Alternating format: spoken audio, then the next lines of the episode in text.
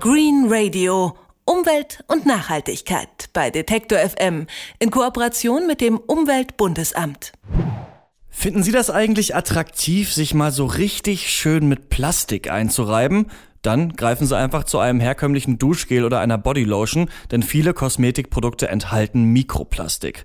Wenn Sie nicht so sehr auf diese Form von Körperpflege stehen, dann gibt es Alternativen und Insa van den Berg hat sich die mal angeschaut.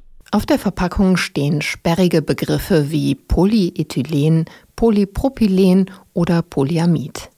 Wenn man sich die Konsistenz des Peelings dann genauer anschaut, entdeckt man kleine hellblau gefärbte Kügelchen in der Paste, kaum größer als ein Millimeter, aber mit dem bloßen Auge noch gut erkennbar. Diese Kügelchen bestehen aus Plastik. Sie sollen ihre Haut schöner, weicher machen, alte Hautschuppen abreiben oder als Emulgator verschiedene Bestandteile des Kosmetikprodukts miteinander verbinden. Das ist problematisch für die Umwelt, sagt Sandra Schöttner von Greenpeace. Grundsätzlich muss man sich immer daran erinnern, es handelt sich hier um etwas Künstliches, um ein synthetisches Fremdkörperchen, also das sind zwar mini, mini, winzig kleine Partikel, aber sie sind nicht natürlichen Ursprungs. Das heißt, sie sind auch in den allermeisten Fällen nicht biologisch abbaubar und bleiben in der Umwelt für viele Jahrzehnte, wenn nicht sogar Jahrhunderte oder Jahrtausende.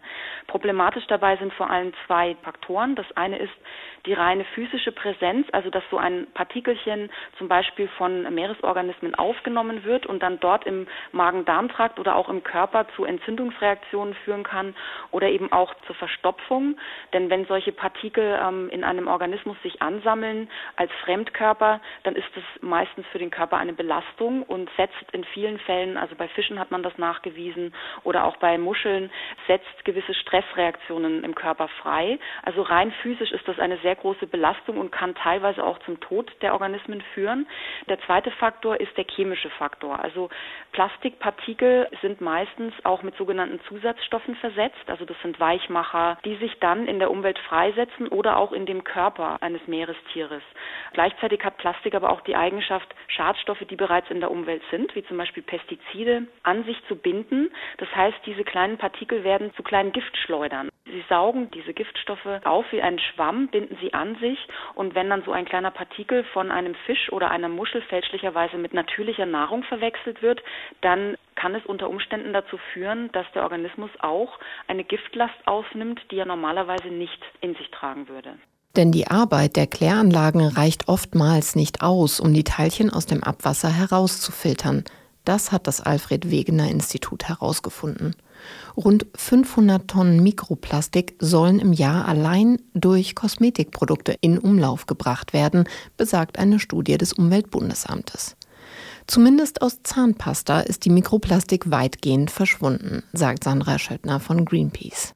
In den letzten drei Jahren hat sich schon einiges getan, dass vor allem die bekanntesten Mikroplastikpartikeln aus vielen Produkten verschwunden sind. Das sind die Polyethylenkügelchen, die man typischerweise in Peelings findet.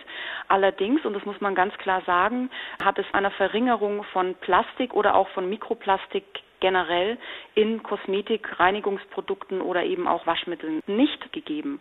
Also das ist ein Trugschluss. Wenn man ein bisschen tiefer guckt, dann handelt es sich tatsächlich um viele Partikel, die noch in diesen Produkten vorkommen und die nicht unter diese Definition fallen, die sich der Hersteller selbst gesetzt hat. Und das ist aus unserer Sicht ein Betrug am Verbraucher. Darüber hinaus kommen zu dem Plastik aus der Kosmetik der Reifenabrieb der Autoräder auf der Straße, die Fasern aus dem Abwasser von Waschmaschinen Plastikflaschen, die zu kleinsten Teilchen zerfallen. Gerade in Kosmetikprodukten sei der Einsatz am leichtesten zu vermeiden. Wer das möchte, dem empfiehlt Ina Bockhold von der Stiftung Warentest Wichtig ist halt, dass man wirklich auf die Liste der Inhaltsstoffe bei Kosmetika guckt. Man muss allerdings schon chemisch etwas bewandert sein, um zu verstehen, ob da tatsächlich Mikroplastik oder kein Mikroplastik drin ist. Denn es verbirgt sich eben hinter Namen wie Polyethylen, Polypropylen, Polyamid, Acrylates, Copolymer. Also da muss man schon wissen, dass das alles Signalwörter für Kunststoffbestandteile sind. Und dann ist eben nicht mal gesagt, dass die Kunststoffbestandteile da in Partikelform drin sind, sondern sie können auch flüssig verarbeitet sein. Dann gelten sie offiziell nicht mehr als Mikroplastik, aber man weiß nicht, was tun diese Kunststoffbestandteile, also in der Umwelt oder auch beim Menschen. Bei den Mikroplastikpartikeln weiß man zumindest, dass wenn man sie in abwaschbarer Kosmetik wie Peelings oder Duschgelen benutzt, dass sie kein Gesundheitsrisiko darstellen, da sie von der Haut nicht aufgenommen werden können, denn dazu sind sie zu groß. Zertifizierte Naturkosmetik hingegen kommt immer ohne Plastik aus, verwendet es weder in fester noch in flüssiger Form. Stattdessen werden Kreide und Kieselerde als Putzkörperchen verwendet oder auch klein gemahlene Olivenkerne. Solche Produkte sind nicht nur im Bioladen, sondern auch in herkömmlichen Drogerien erhältlich. Oder man macht die Kosmetik einfach selbst. Ein Peeling aus Kaffee oder Salz oder ein Deo. Daran hat Theresa Wenzel sich probiert. Ich habe folgende Zutaten benutzt. Eigentlich ganz einfache Haushaltsmittel. Natron und Stärke kommen rein. Kokosöl und Shea-Butter und ein paar Tropfen ätherisches Öl.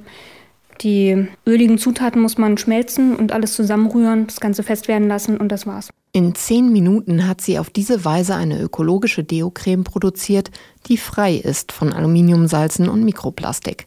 Die Zutaten stammen aus Supermarkt und Drogerie. Das teuerste daran war die Dose Shea-Butter. Die hat, glaube ich, 12 Euro gekostet. Aber ich habe jetzt schon vier oder fünf Mal davon Deo gemacht. Also das rentiert sich, würde ich sagen. Für alles andere habe ich relativ wenig Geld ausgegeben. Also ich benutze es jetzt schon relativ lange. Also auch im heißesten Sommer habe ich es benutzt. Habe es auch an Freunde und Verwandte weitergegeben, die es probiert haben, die auch sehr zufrieden sind. Also auch verschiedene Leute haben mir zurückgegeben, dass sie da sehr mit zufrieden sind.